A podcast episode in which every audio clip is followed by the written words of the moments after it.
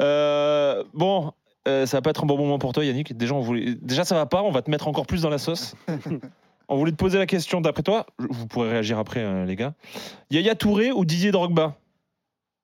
Qui est pour toi la plus grande légende du, du football ivoirien, ivoirien en sélection? Ah ouais, toi, tu fais qu'il y ait des ennuis, toi.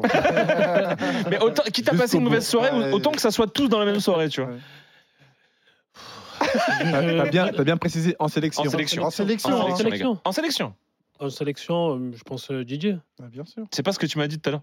Je rigole. Là, je te mets vraiment dans la sauce parce que c'est vraiment ce que tu m'as dit tout à l'heure. non, non, non, je pense Didier parce que voilà, il a marqué un peu, je suis attaquant, donc j'allais dire Didier, mais il a marqué beaucoup de buts. Il a été euh, même au-delà de ça, euh, on va dire un ambassadeur parce que euh, on avait vécu une, une époque très difficile à ce moment, à ce moment-là, donc Ouais. euh, il a un peu rassemblé le, le- le peuple et tout ça.